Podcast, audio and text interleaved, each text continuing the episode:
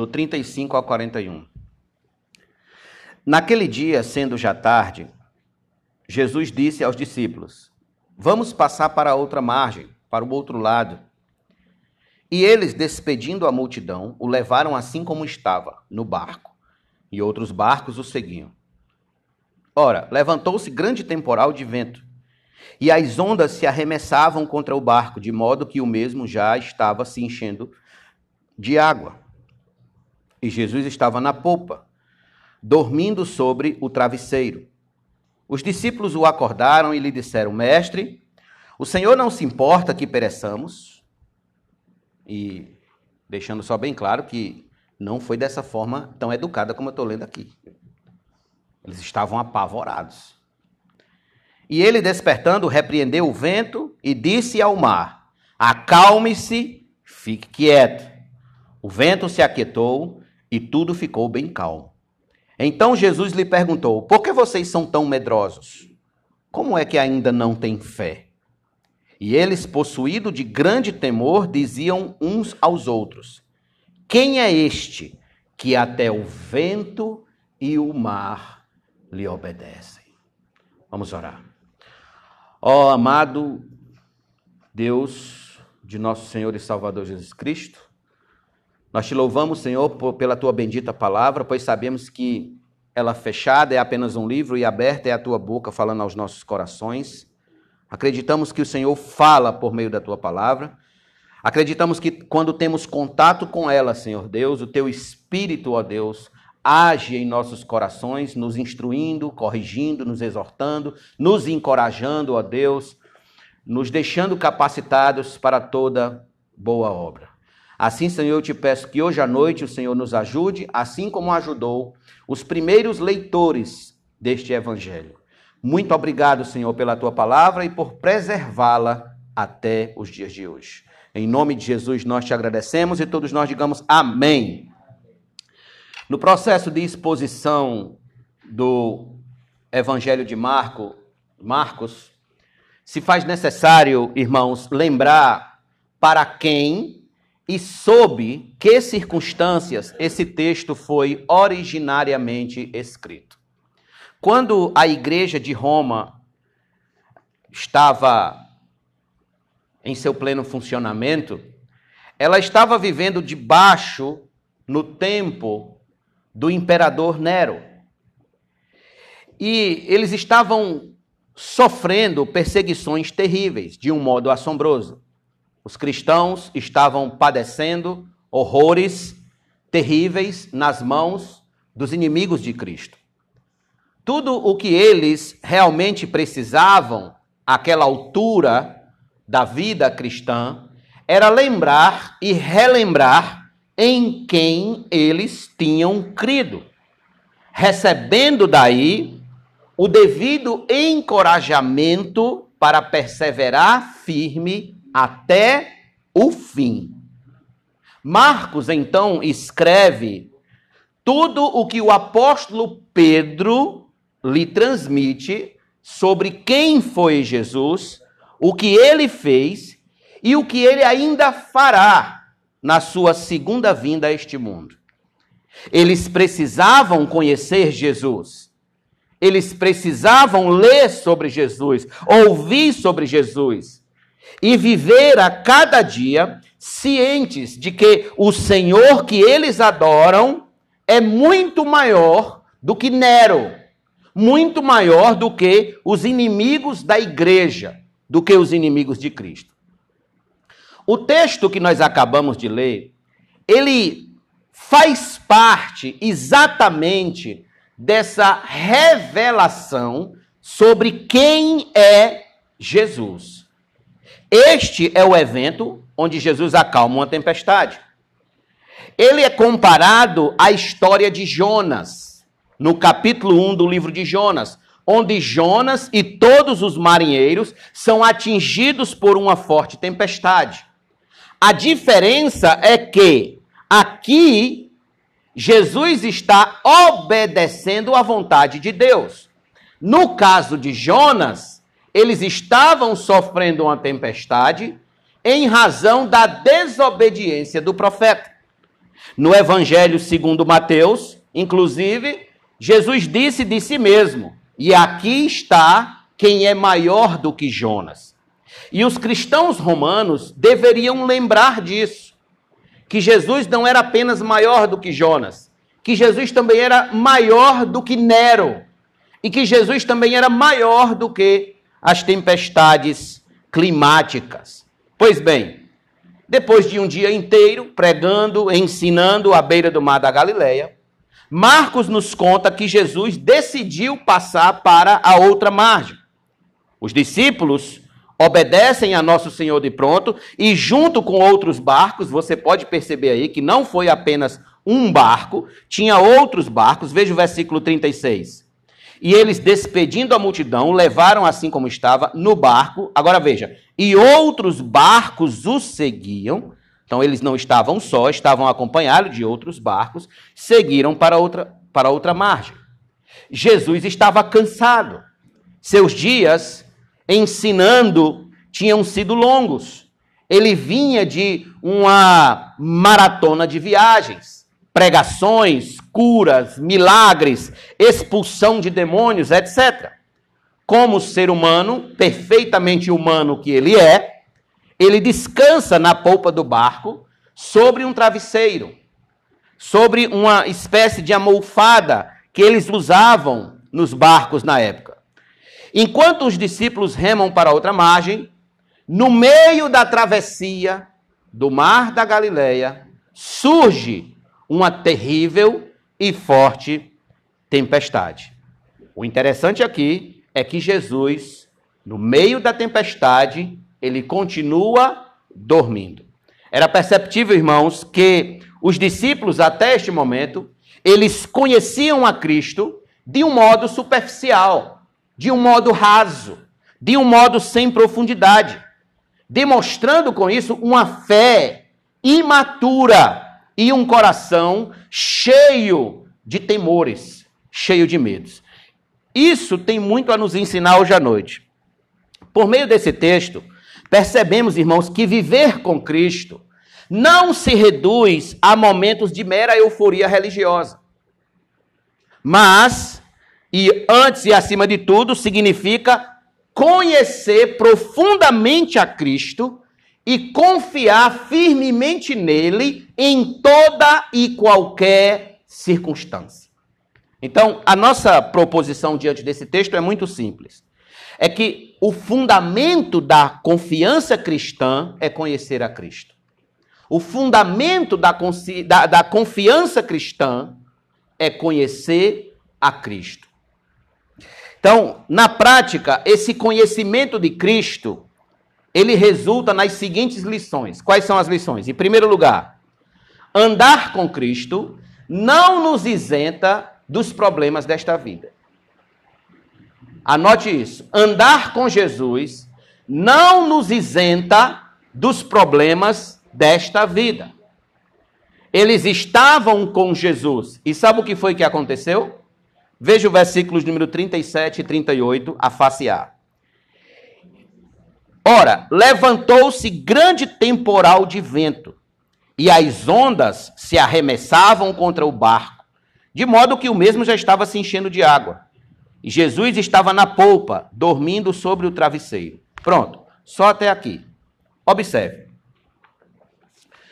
O Mar da Galileia é um lago com aproximadamente 11 quilômetros de largura e 20 quilômetros de comprimento de uma extremidade à outra.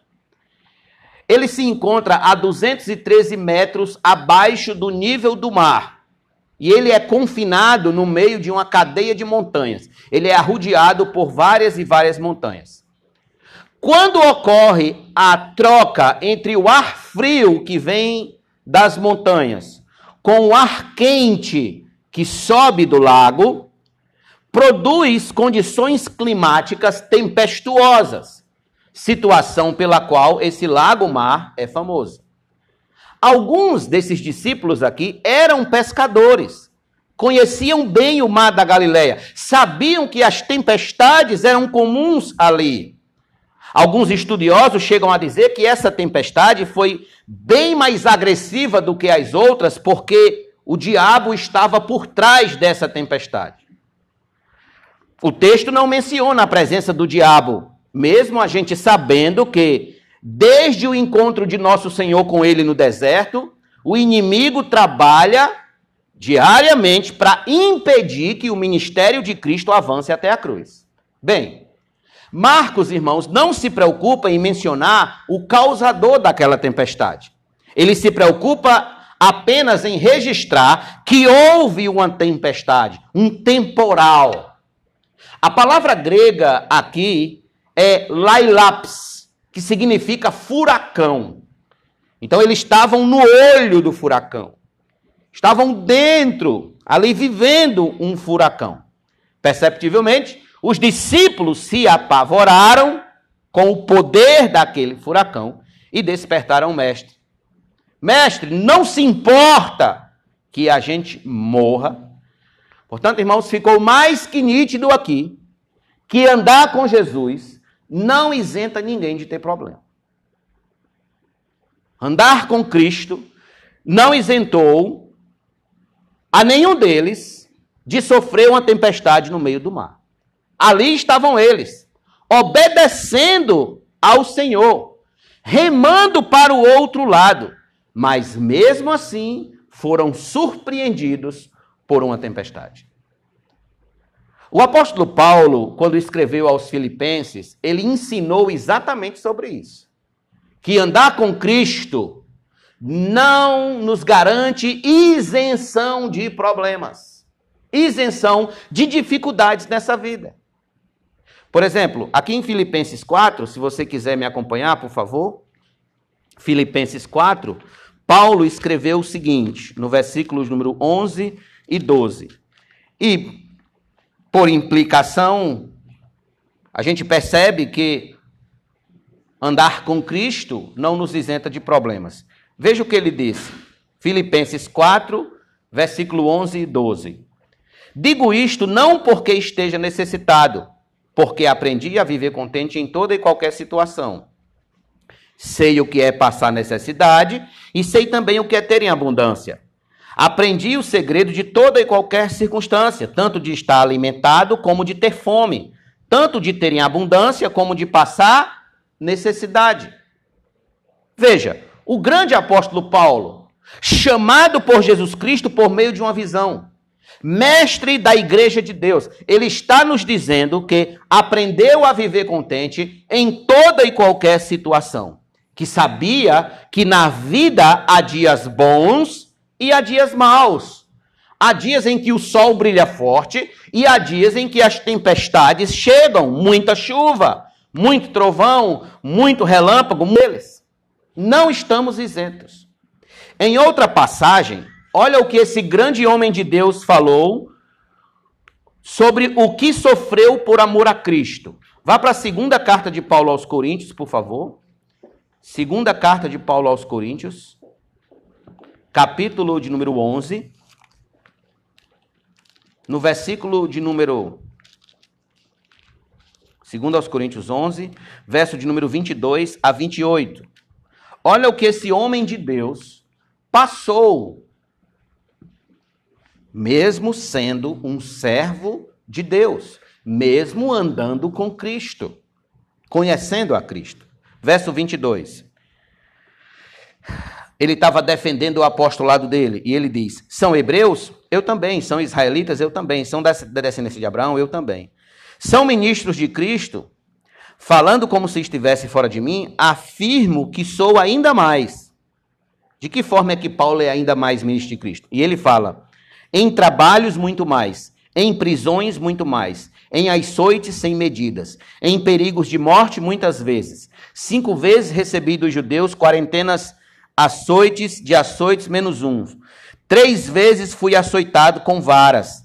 Uma vez fui apedrejado. Três vezes naufraguei. Fiquei uma noite e um dia boiando em alto mar em viagem muitas vezes, em perigos de rio, em perigos de assaltantes, em perigos entre patrícios, em perigos entre gentios, em perigos na cidade, em perigos no deserto, em perigos no mar, em perigos entre falsos irmãos, entre trabalhos e fadigas, em vigílias muitas vezes, em fome e sede, em jejuns muitas vezes, em frio e nudez.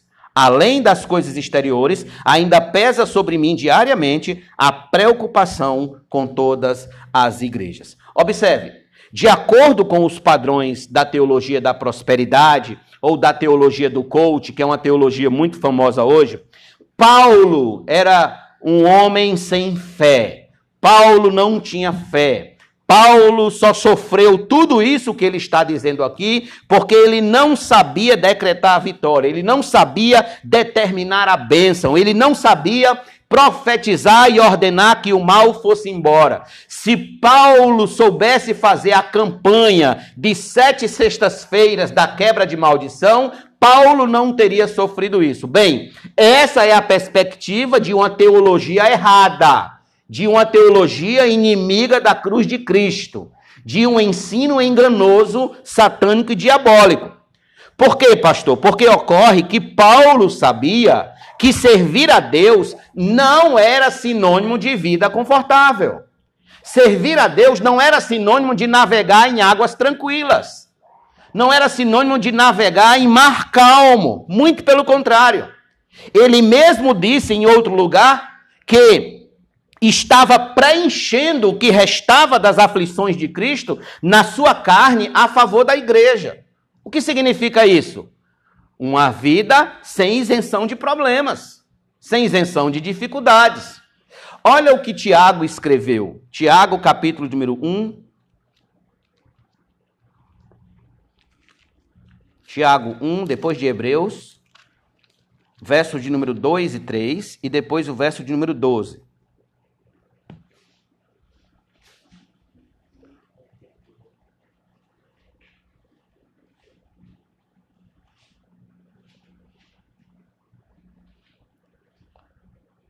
Verso 2: Meus irmãos, tenham por motivo de grande alegria o fato de passarem por várias provações, sabendo que a provação da fé que vocês têm produz perseverança. Agora veja o verso 12: Bem-aventurado é aquele que suporta com perseverança a provação, porque depois de ter sido aprovado, receberá a coroa da vida, a qual o Senhor prometeu aos que o amam. Perceba, por três vezes nesse versículo, Tiago usou a palavra provação. Provação significa problema, tempestades, dificuldades. Pastor, por que, que Tiago usa essas palavras para encorajar a igreja? Por que Tiago não ensina a decretar a vitória? Não ensina a fazer uma campanha de sete madrugadas de oração ou Tiago não ensina a ordenar que o mal saia e vá-se embora? Por que, que Tiago não ensina isso? A resposta é simples.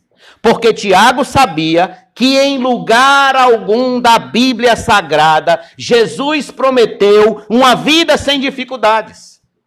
Ao contrário, nosso Senhor deixou muito bem claro o que espera aqueles que querem segui-lo. O que é que espera aqueles que querem segui-lo? Isso aqui, ó. Lucas capítulo 9, verso 23. Lucas 9, 23. Quer seguir a Jesus?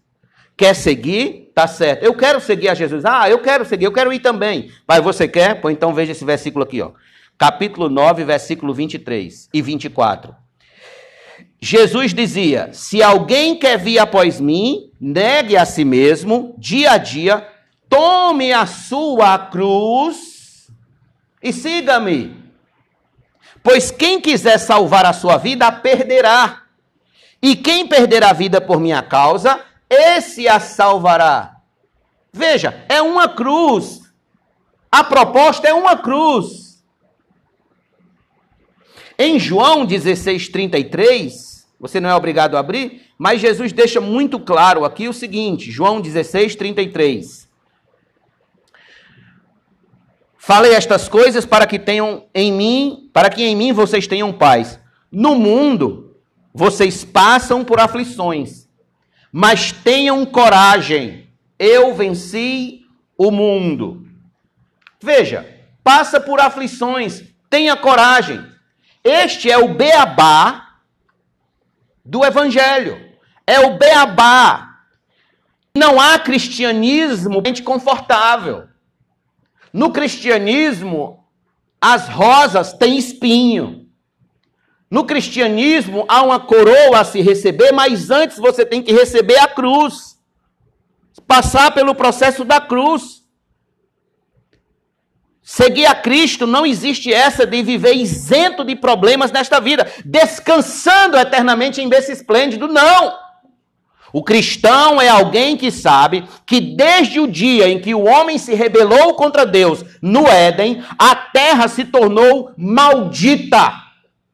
Maldita, passou a produzir espinhos e ervas daninhas, problemas. O homem passou a entender que o pão de cada dia agora seria granjeado debaixo de dores, de dificuldades. O pecado, meus irmãos, nos fez perder o paraíso. Nos fez perder o lugar onde não tem problemas.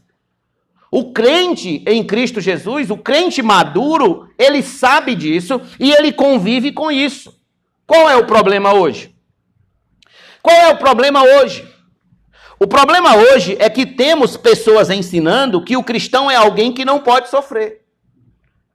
Que o cristão é alguém que não pode ter problemas financeiros, ou problemas de saúde, ou problemas conjugais, ou problemas de relacionamento com os filhos. Mas antes, o cristão é alguém que deve ter uma vida e vida em abundância, ser rico, ter saúde perfeita, ter um corpo perfeito, ter emoções 100% saudáveis. Que o cristão, o crente, ele deve ser sempre patrão e nunca empregado. Essa é a teologia da prosperidade. Então, homens como Edir Macedo, R.R. Soares, Valdemiro Santiago, Agenor Duque, Silas Malafaia, Dave Leonardo, Tiago Brunet e outros são adeptos desse discurso e arrebanham milhares e milhares de pessoas nesse engano. A jornalista e teóloga Denise Santana resumiu bem numa matéria da Gospel Prime no dia 2 de fevereiro de 2022 como esses homens aplicam esses ensinos enganosos. E ela disse o seguinte, abre aspas: Como as pessoas ganham vitória, ganham a vitória nessas igrejas? E ela diz: Por meio da participação nas campanhas e da compra de objetos ungidos. Isso é pregado diariamente as igrejas neopentecostais fazem diversas campanhas como a sessão do descarrego, culto de libertação, campanha da vitória, campanha dos 318 pastores, ano de Caleb, jejum de Gideão, jejum de Daniel, campanha das dez bênçãos de Abraão, entre outras atividades. Ficou muito famosa a cena de colocar um copo de água em cima da televisão. Depois que o pastor ora, a pessoa toma o copo d'água para ser abençoada. Fecha aspas. Todos nós lembramos dessa cena. Nós sabemos isso aqui. Dizem que um homem entrou num desses lugares aí e eles estavam cantando. Quem tem cem, vem cá pra frente. Quem tem dez, vai lá para trás. E eu que não tenho nada, pastor? Show, Satanás.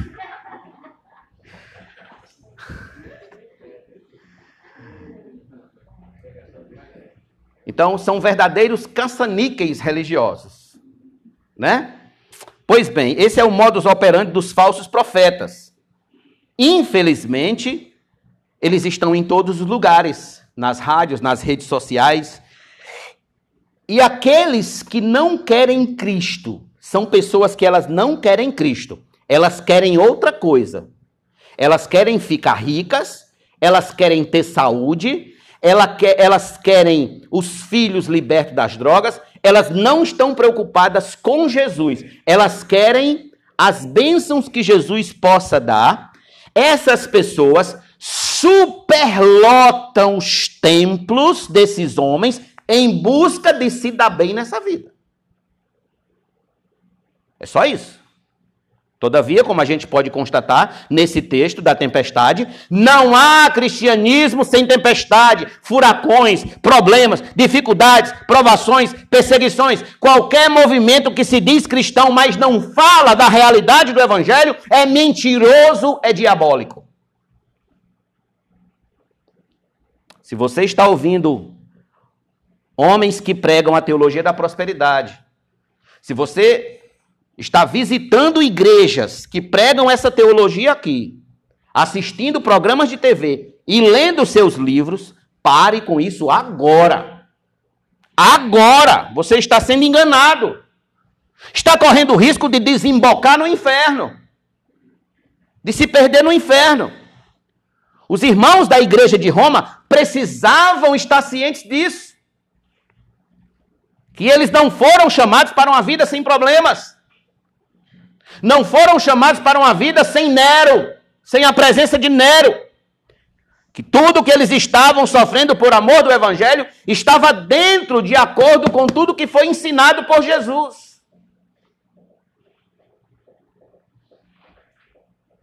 Então, essa é a primeira lição que a gente deve aprender nesse episódio da tempestade. Que o fato de Jesus estar no barco não isenta os marinheiros de sofrer tempestade. Jesus estava no barco e eles sofreram a tempestade. Essa é a primeira lição. Então amanhã, quando você sentir uma dor, lembre, você está num mundo caído. Você está num mundo que ninguém vive sem problemas.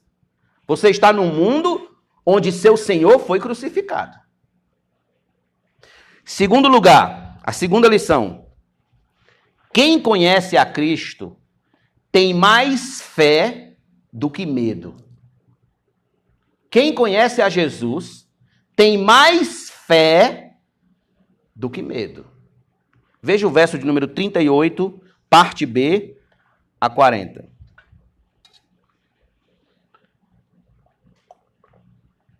Os discípulos o acordaram e lhe disseram: Mestre, o Senhor não se importa que pereçamos? E ele, despertando, repreendeu o vento e disse ao mar: Calme-se, fique quieto. O vento se aquietou e tudo ficou bem calmo. Há uma tradução que diga: e chegou a bonança. Então Jesus lhe perguntou: Por que vocês são tão medrosos? Como é que ainda não têm fé?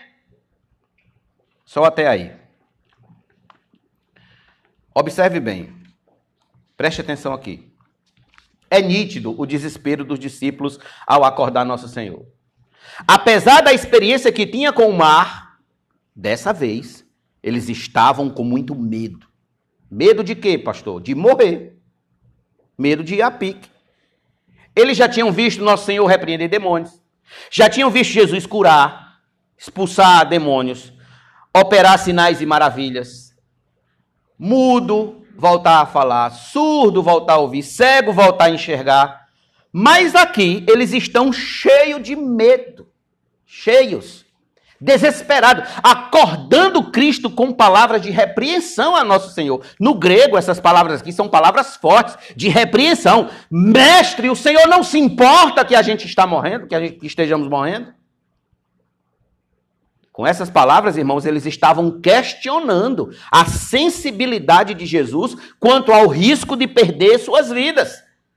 De certo modo, eles estavam enxergando a tempestade maior do que Jesus.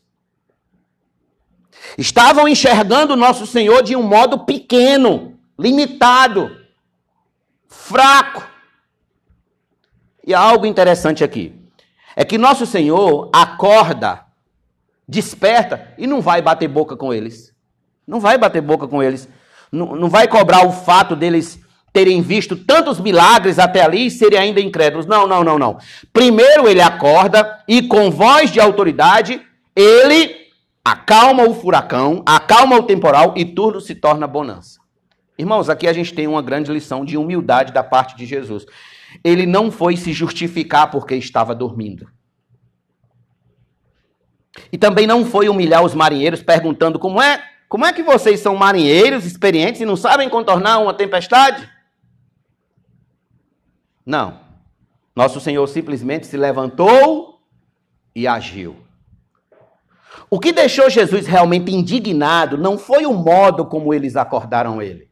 Jesus entendeu que eles estavam apavorados. Nem mesmo a tempestade.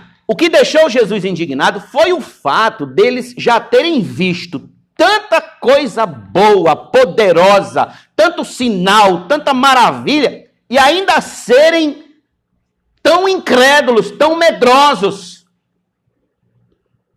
terem uma fé tão imatura, sem consistência diante das primeiras dificuldades. Ou seja, eles tinham mais medo do que fé. Quando você não conhece Jesus de modo profundo, você tem mais medo do que fé.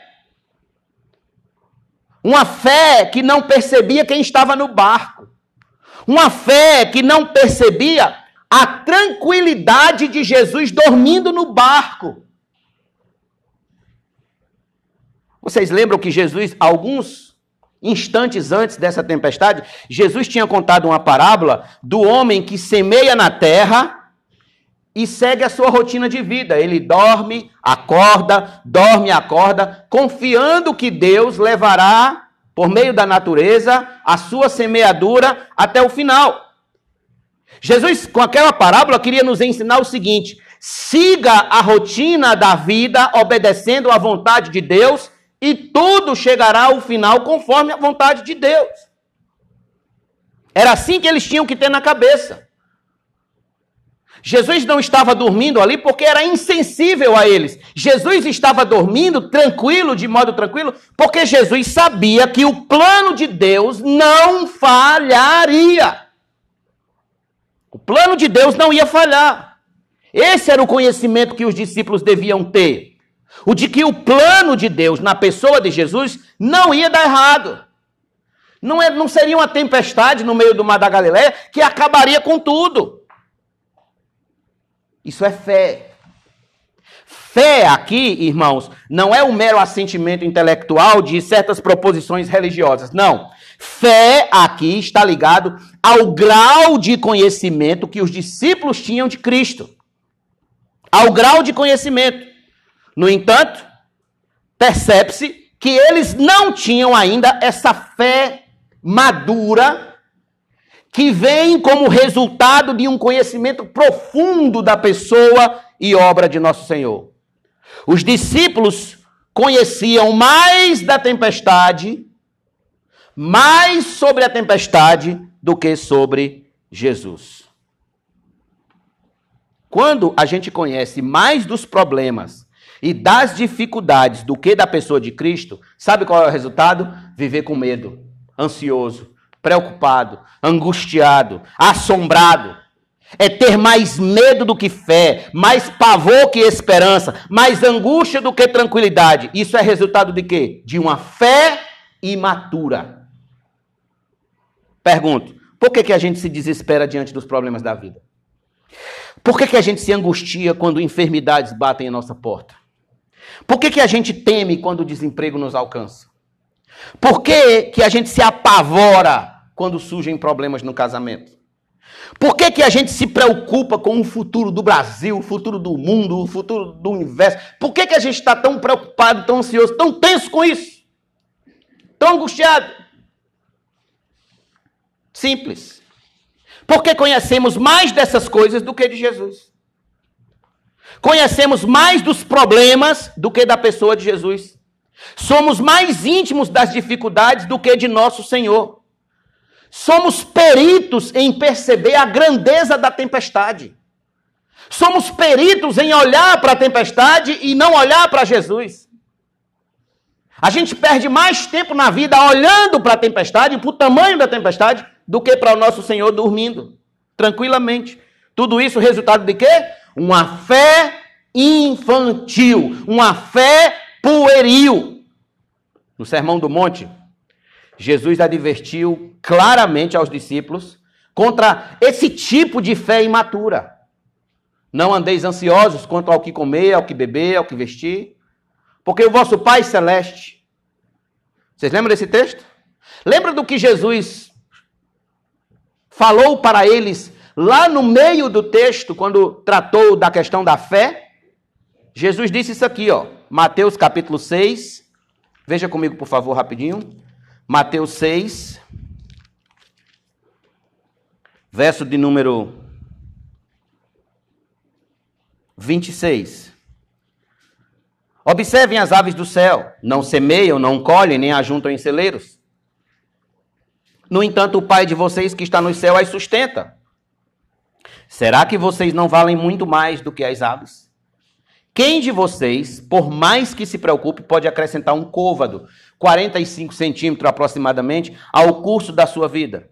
E por que se preocupam com o que vão vestir? Observem como crescem os lírios do campo, eles não trabalham nem fiam. Eu, porém, afirmo que vocês, a vocês que nem Salomão em toda a sua glória se vestiu como qualquer deles. Agora veja, ora, se Deus veste assim a erva do campo, que hoje existe e amanhã é lançada no fogo, não fará muito mais por vocês? Grife esse finalzinho do versículo. Homens de pequena fé.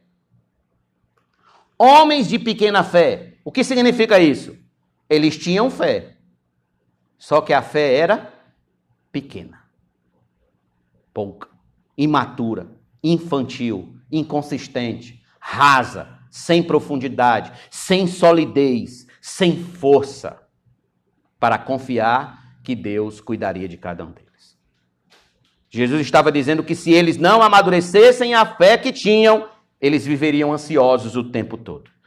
Permita-me lhes dar um exemplo muito claro nas Escrituras de uma fé antes e uma fé depois da maturidade.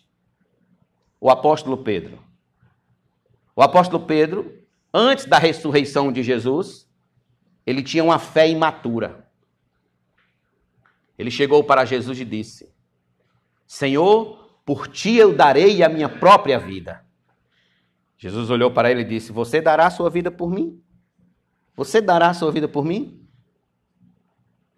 Pois eis que eu te digo que antes que o galo cante, por três vezes você me negará. E o que foi que aconteceu? Antes que o galo cantasse, ele negou a Cristo três vezes. Na terceira vez, o galo cantou e ele se lembrou das palavras de nosso Senhor. Esse é o Pedro antes da ressurreição. Esse é o Pedro. Ele tinha fé? Tinha. Mas a fé dele era uma fé imatura. Uma fé imatura. Porque a fé imatura, ela é muito forte quando tudo está bem. A fé infantil, ela é muito forte quando não há tempestade, quando o salário está em dia, quando a saúde está boa, quando o casamento está sadio, quando os filhos estão bem, quando o carro não quebra. É muito bom ter fé nessas horas. A fé é muito forte. Entretanto, a gente sabe o que Pedro fez quando estava sob risco de morte. Agora veja Pedro com uma fé madura. Me mostre, pastor, Pedro com a fé madura. Vamos para Atos, por favor. Capítulo 12. Atos dos Apóstolos, capítulo 12. E você vai ver aqui comigo o que é uma fé madura. Uma fé que amadureceu. Atos 12, do 1 ao 6. Por aquele tempo, o rei Herodes mandou prender alguns da igreja para os maltratar. Mandou matar a espada Tiago, irmão de João. Vendo que isso agradava aos judeus, prosseguiu mandando prender também a Pedro. E eram os dias dos pães armos sem fermento. Depois de prendê-lo, lançou na prisão, entregando-o a quatro escoltas de quatro soldados, cada um para o guardarem. A intenção de Herodes era apresentá-lo ao povo depois da Páscoa, e assim Pedro estava guardado na prisão. Mas havia oração incessante a Deus por parte da igreja a favor dele. Na noite anterior ao dia em que Herodes ia apresentá-lo ao povo, Pedro estava desesperado. É o que diz aí no versículo? Não. Pedro dormia entre dois soldados, preso com duas correntes. Sentinelas junto à porta guardavam a prisão. Pergunto: quem consegue dormir um dia antes de sua execução? de sua morte. Somente um homem, somente uma mulher que tenha uma fé madura na pessoa de Cristo. Uma fé madura é que consegue este feito: dormir às vésperas da morte, estar tranquilo diante do perigo, dormindo antes da execução sumária. Quem consegue? A pergunta é: como Pedro chegou a esse nível de fé? Conhecendo profundamente a Cristo, conhecendo a sua pessoa, conhecendo a sua obra, guarnecendo a sua fé com conhecimento do Filho de Deus, conhecendo suas promessas, conhecendo suas profecias, conhecendo do seu poder. Irmãos, esse é o nosso desafio como cristãos: dormir tranquilo.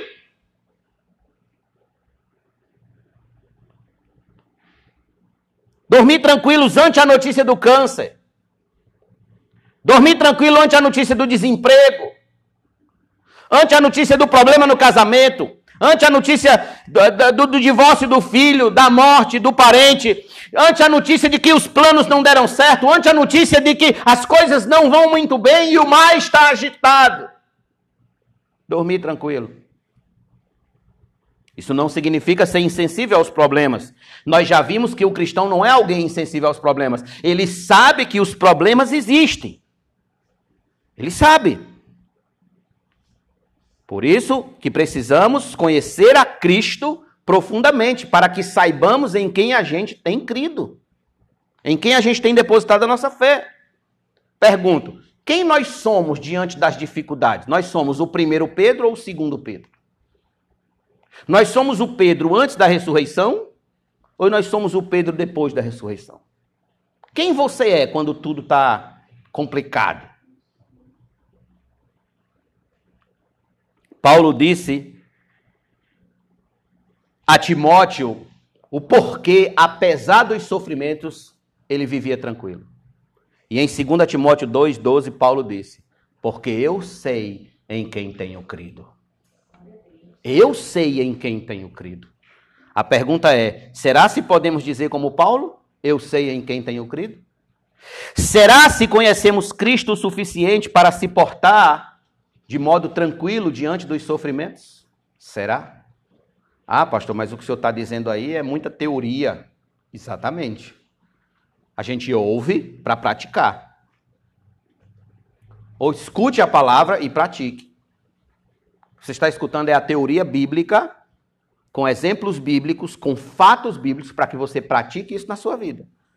Quando a gente tem uma fé imatura em Jesus, a tendência é a gente viver ansioso, medroso, debaixo de pânico, infeliz, triste, depressivo, pessimista, cabisbaixo, reclamando de tudo o tempo todo. Qual é o único modo de não viver assim? O único modo de não viver assim é guarnecendo a fé com conhecimento da pessoa e obra de nosso Senhor. Precisamos investir tempo conhecendo Jesus, lendo sobre ele, ouvindo sobre ele, conhecendo suas obras, seu poder, sua filiação, sua pessoa em todos os aspectos. Conhecer Jesus. Dr. Martin Lloyd Jones dizia que a fé é a recusa de entrar em pânico. A fé é a recusa de entrar em pânico. George Miller ficou conhecido como o apóstolo da fé. Ele disse, abre aspas, a fé não atua no âmbito das possibilidades. Não há glória para Deus naquilo que é humanamente possível. A fé começa onde as forças do homem terminam. Fecha aspas. Suas forças terminaram? É a hora da fé. Acho que Sérgio Lopes até canta isso. Suas forças terminaram, então é a hora da fé. Tudo que era possível a você, você fez. Não conseguiu? Então é a hora da fé. Crer e esperar. Agora, há uma palavra de exortação aqui a todos que estão aqui hoje à noite, a começar por mim. Irmãos, não vamos acreditar que a gente olhando a Bíblia uma vez por semana, no culto da quarta e no culto do domingo, gastando mais tempo com séries na Netflix, com entretenimentos de outra natureza, nós teremos uma fé madura diante das dificuldades. Não vamos cair nessa esparrela. Não vamos cair nessa, nesse engano. Porque a matemática não fecha, a conta não fecha, não vai bater. Quando você precisar, quando você precisar de uma fé madura, a matemática não vai bater. Por quê? Porque a questão é a seguinte: quanto menos eu leio a Bíblia, menos eu conheço a Cristo. Quanto mais eu leio a Bíblia, mais eu conheço a Cristo. Quanto mais eu conheço a Cristo, eu tenho mais fé do que medo. Quando eu menos conheço a Cristo, eu tenho mais medo do que fé. Essa é a matemática. O que é a vida eterna? O que é a vida eterna? Jesus disse o que é a vida eterna. E a vida eterna é isso aqui, ó. João capítulo 17, versículo número 3. João 17, 3.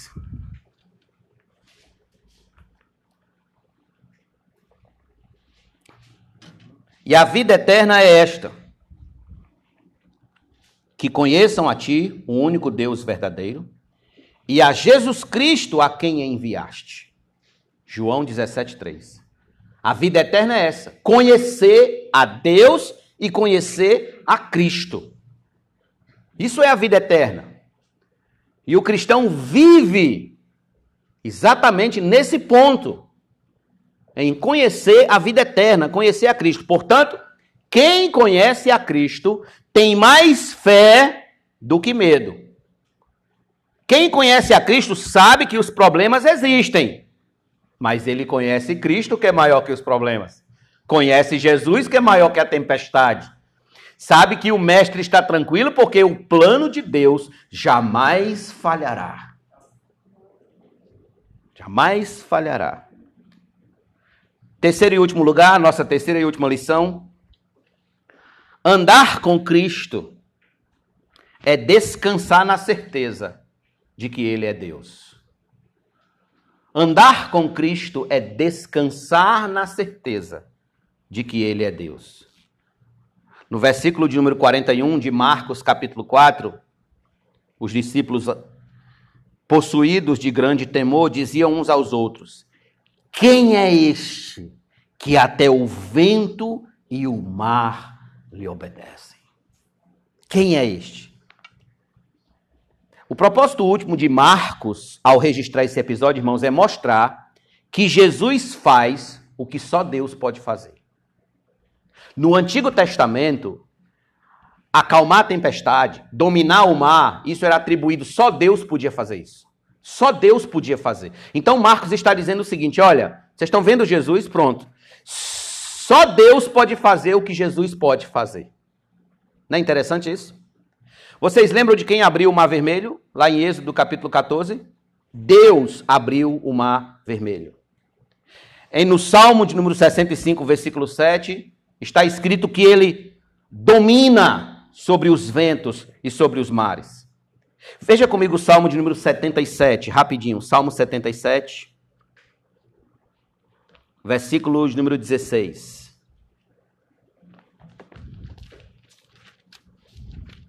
Salmo 77, 16.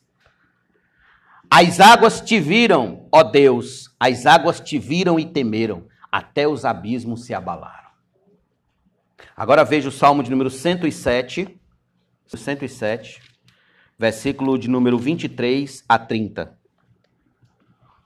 Salmo 107, 23 a 30. Os que tomando navios descem aos mares, os que fazem comércio na imensidade das águas, esses veem as obras de Deus e as suas maravilhas nas profundezas do abismo.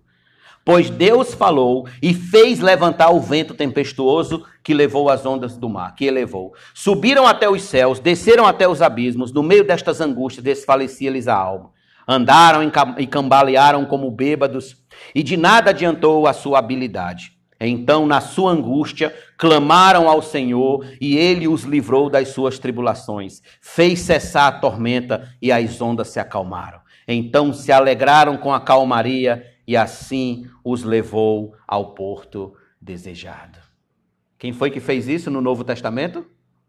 Jesus acabou de fazer exatamente isso aqui que está no Salmo.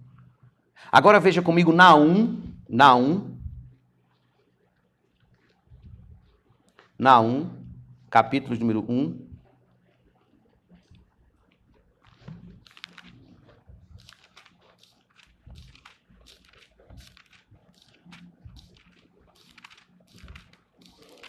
Naum, capítulo número 1, versículo número 3. O Senhor é tardio em irar-se, mas grande em poder, e jamais inocente ou culpado. O Senhor tem o seu caminho na tormenta e na tempestade, e as nuvens são poeira dos seus pés. Perceba, diante dessas evidências bíblicas, temos exposto aqui que no episódio da tempestade, Jesus está agindo como Deus age, fazendo o que Deus faz, com autoridade sobre os ventos e o mar, revelando sua divindade como filho de Deus. Vocês lembram que Marcos começa o seu evangelho? O primeiro versículo do livro de Marcos, no capítulo 1, diz assim, ó: Evangelho de Jesus Cristo, filho de Deus. Pois bem, aqui está a manifestação de nosso Senhor como Deus. Poucos textos, irmãos, das Escrituras conseguem reunir na mesma narrativa as duas naturezas de Cristo, onde ele é perfeitamente humano e perfeitamente Deus. Uma hora, como humano, cansado, está dormindo na popa do barco. Alguns, alguns minutos depois, como Deus, está agindo poderosamente, acalmando a tempestade. Isso é a união das duas naturezas. Jesus é perfeitamente homem e ele é perfeitamente Deus. Apavorados agora, não mais pelo poder do furacão, mas pelo poder de Deus. Os discípulos agora estão apavorados, se perguntando: quem é este que até o vento e o mar lhe obedecem? O pavor deles agora é com o poder de Deus, a grandeza do poder de Deus. Quem é este? E a resposta é Deus. Jesus é Deus, Deus, o Deus Filho, o enviado do Pai para vencer a morte, o Deus Filho. Mateus capítulo 1, versículo 21 a 23, o anjo disse a José: ela dará à luz um filho e você deverá dar-lhe o nome de Jesus, porque ele salvará o seu povo dos seus pecados. Tudo isso aconteceu para que se cumprisse o que o Senhor dissera pelo profeta: A virgem ficará grávida e dará à luz a um filho, e o chamarão Emanuel, que significa Deus conosco. Em João capítulo 1, versículo 1 está escrito: No princípio era o Verbo, o Verbo estava com Deus e o Verbo era Deus. Jesus é Deus. Colossenses capítulo 2, versículo 9, Paulo diz: Pois em Cristo habita corporalmente toda a plenitude da divindade. Jesus é Deus. E em Hebreus capítulo 1, verso 3 e 4 está escrito: O Filho é o resplendor da glória de Deus, é a expressão exata do seu ser, sustentando todas as coisas por sua palavra poderosa. Depois de ter realizado a purificação dos pecados, ele se assentou à direita da majestade nas alturas, tornando-se tão superior aos, aos anjos quanto o nome que herdou, mais excelente nome do que eles. Jesus é Deus. Então quem era que estava ali no barco com eles? Deus, Jesus, Deus, o Filho de Deus estava no barco. Agora eles estavam apavorados, não com medo da morte, não com medo do furacão, não com medo da tempestade, mas sim admirados, porque eles estavam diante de Deus. Irmãos, há quem vive esta vida apavorado com a ideia de morrer. Terrivelmente assustados com o que está acontecendo nesse mundo, com o rumo que as coisas estão tomando, preocupados com o futuro do planeta, cheios de incerteza quanto ao amanhã, ansiosos, tensos. Agora veja o cristão. O cristão é alguém que sabe que as coisas não estão bem, ele sabe. Sabe que as tempestades estão acontecendo muito bem com este mundo. Então, como é que você encontra o cristão? Você encontra o cristão tranquilo. Não porque ele é melhor do que ninguém, porque ele é psicologicamente mais preparado do que os outros. Não, não, não, não, não, não, não, não. Mas porque ele descansa na certeza de que ele caminha com Cristo. O cristão é alguém que descansa na certeza de que ele caminha com Deus. Sabe quando você sai daqui e vai para a sua casa? Cristo está indo com você. Sabe quem é que está indo com você? Deus está indo com você. Sabe quando você for dormir hoje à noite? Deus estará com você. E amanhã, quando você acordar, Cristo estará com você. E sabe quem é? Deus estará com você. No Salmo 4, versículo 8, o salmista diz: Em paz me deito e logo pego no sono, porque, Senhor, só tu me fazes repousar seguro. Sabe por que, que ele repousa seguro? Porque ele sabe que Deus está com ele. Em Mateus 28, Jesus disse: Eis que estou convosco até a consumação dos séculos. Sabe quem é Jesus? Jesus é Deus. E Ele estará conosco até a consumação dos séculos. Irmãos, quantos casos de depressão, tristeza, infelicidade, abatimento, desânimo, preocupações, ansiedade, pânico seriam resolvidos se tão somente os homens depositassem fé na pessoa de Jesus. Entendessem que andar com Jesus é andar com Deus. Os discípulos podiam até não ter essa revelação completa da pessoa de nosso Senhor, mas eles estavam andando com Ele, estavam com Deus em seu barco. Pergunto: Cristo está na sua vida? Cristo faz parte da sua vida? Você tem andado com Cristo? De sol a sol, você tem andado com Cristo? Porque se a gente é cristão, esse é o nosso dever, caminhar com Cristo por toda esta vida, descansando na certeza de que Ele é Deus, que estamos vivendo diariamente na presença de Deus, que em Jesus nós temos o sim e o amém, que em Cristo se cumprem todas as promessas de Deus para o seu povo e para a sua igreja. Era isso que Marcos queria que aqueles irmãos lá em Roma, naquela época, entendessem. Que Cristo não está indiferente a problemas que eles estavam enfrentando, mas que aquele que tem poder para dominar uma tempestade, tem poder para dominar os inimigos da igreja. Tem poder.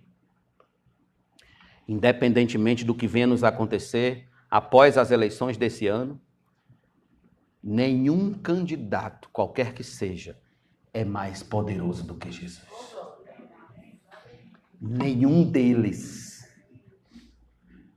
é o unigênito Filho de Deus. Nenhum deles. No hino 328 a gente canta: as ondas atendem ao meu mandar. Sossegai. Seja o encapelado mar, a ira dos homens, o gênio do mal, tais águas não podem a nau tragar, que leva ao Senhor, Rei do céu e mar. Como se Jesus estivesse dizendo no cântico, ele diz: Pois todos ouvem o meu mandar, sossegai, sossegai. Convosco estou para vos salvar. Sim, sou cegai. Quem é este que acalma o vento e o mar lhe obedece? É Deus. É Jesus Cristo. Deus. Para encerrar, vamos ler João 11,